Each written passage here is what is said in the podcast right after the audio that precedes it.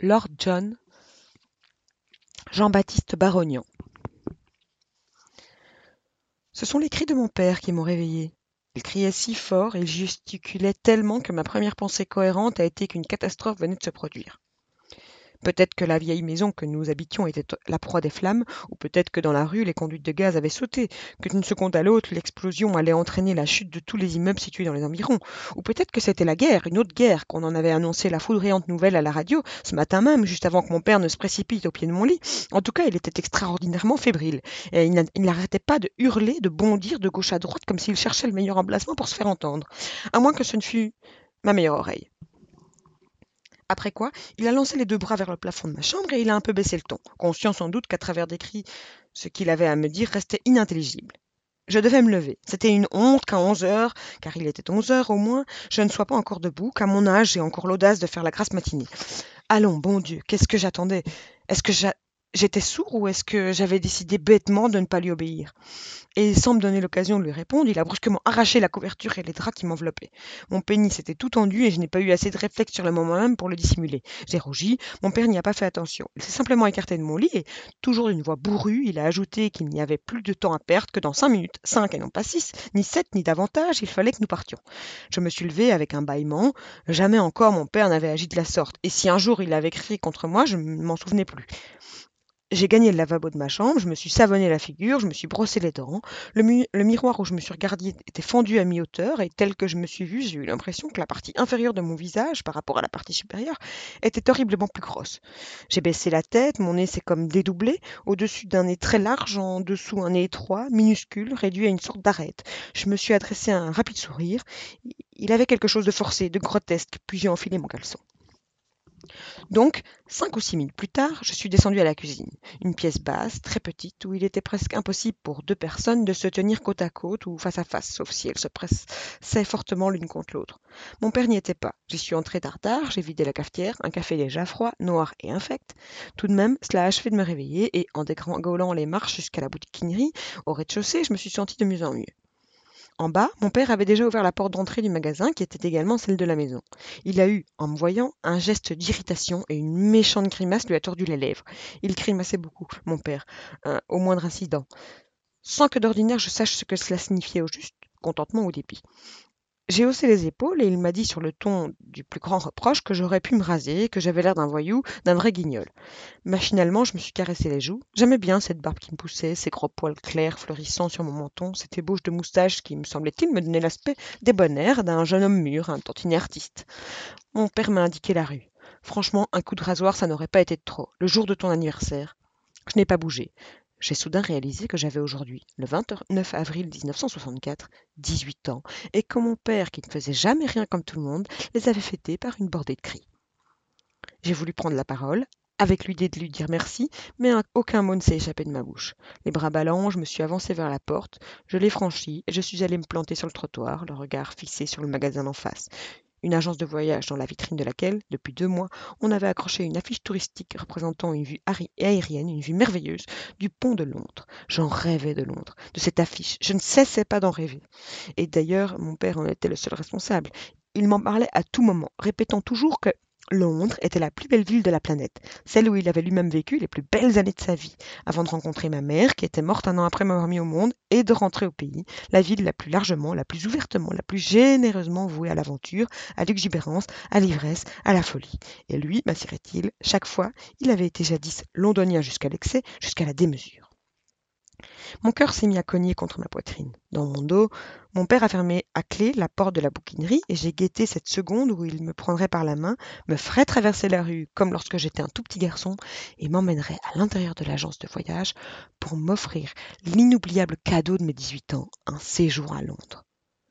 Il m'a frôlé le bras. Il a jeté un coup d'œil sur mon visage hirsute, puis je l'ai vu marcher sur le trottoir, hâter le pas après deux ou trois foulées. Je l'ai suivi. Je ne savais pas où il allait, où il souhaitait me conduire. Ce n'était pas à Londres, j'en ai eu la certitude quand je l'ai rattrapé au bout de la rue, rue des Éperonniers, et qu'il m'a dit qu'à l'heure qu'il était, son ami devait déjà s'impatienter, se demander si le rendez-vous qu'il avait pris avec elle n'était pas une galéjade. Ce drôle de mot, il l'a prononcé à deux reprises. Je l'ai retenu car ce jour-là, le 29 avril 1964, il a longtemps tourné dans ma tête.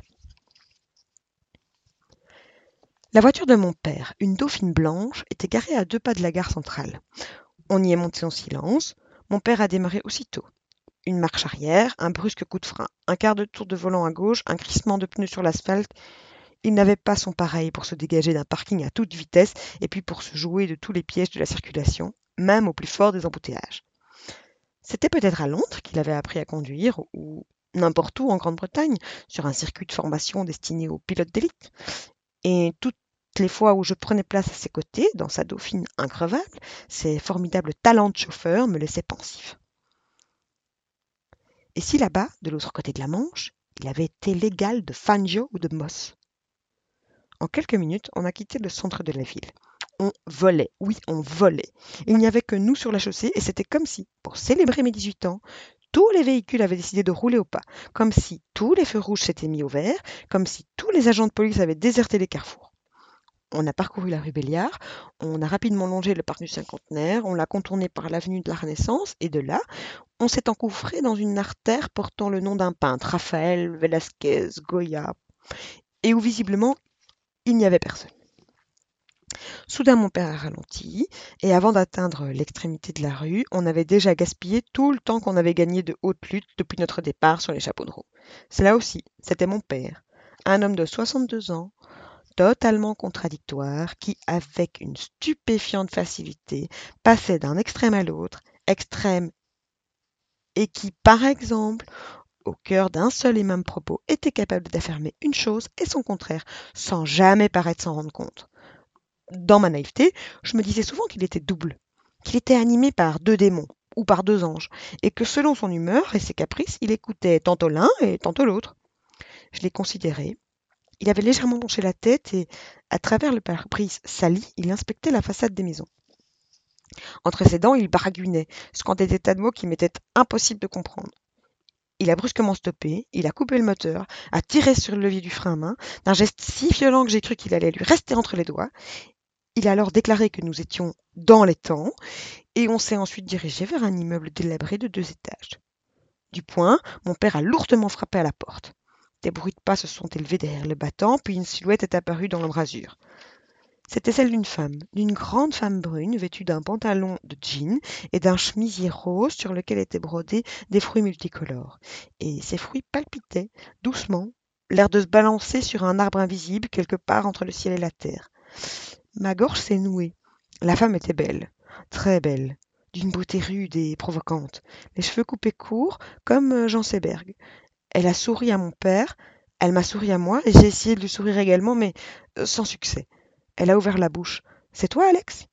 Je n'aimais pas que les étrangers me tutoient, et encore moins qu'ils m'appellent Alex. J'ai failli lui dire, lui dire que j'avais un prénom complet, Alexandre, que ça ne coûtait pas beaucoup d'en prononcer toutes les syllabes. Je n'ai pas osé. Je me trouvais devant la plus belle femme que j'avais jamais vue en chair et en os, et c'était un cadeau qui, à cet instant, ne nécessitait aucun commentaire. La maison était vide, du moins l'avait-on vidée, ainsi que je l'ai appris lorsque la belle femme brune et mon père ont commencé à parler. Au grenier restaient seulement des vieux bouquins où nous étions venus pour en prendre livraison. Ils avaient appartenu à un dramaturge, auteur de pièces macabres et de farces échevelées, décédé six mois plus tôt.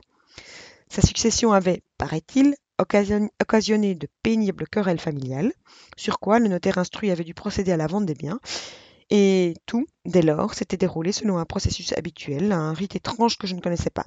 D'abord étaient venus les antiquaires, les vrais, les plus huppés, les plus nantis, et ils avaient acquis les meubles, les tableaux, l'argenterie, les bibelots, les tapis de valeur. Puis les brocanteurs, pour des pièces moins enviables, puis encore les buffins, ceux qui couraient chaque jour les marchés aux puces, qui se contentaient des pacotilles, des vêtements, des ustensiles de ménage.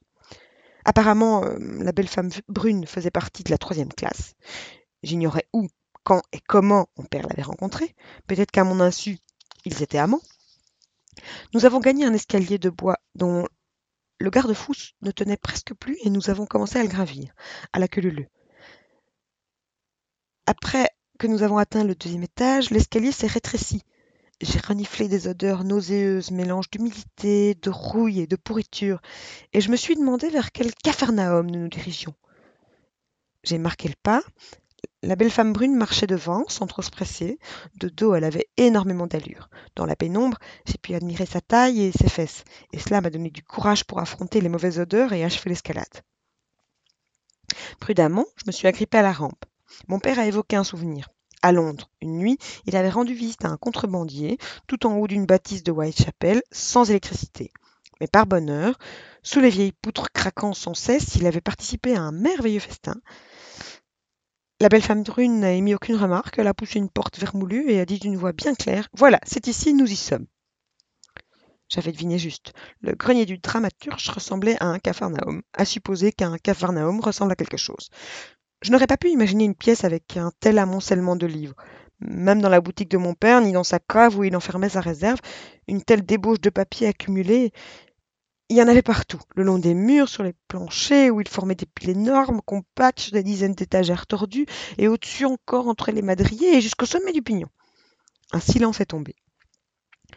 On a tous les trois regardé autour de nous. Je ne savais pas ce qu'ils regardaient exactement. Moi, j'ai cherché des yeux un coin où se serait égaré autre chose que des livres, mais de l'endroit où je me tenais, je n'en ai pas vu. La belle femme brune a repris la parole au bout d'un moment. Ce ne sera pas facile de débarrasser tout ça. Qu'est-ce que tu comptes faire? Mon père m'a tapoté l'épaule. C'est le boulot d'Alex, ce n'est pas le mien.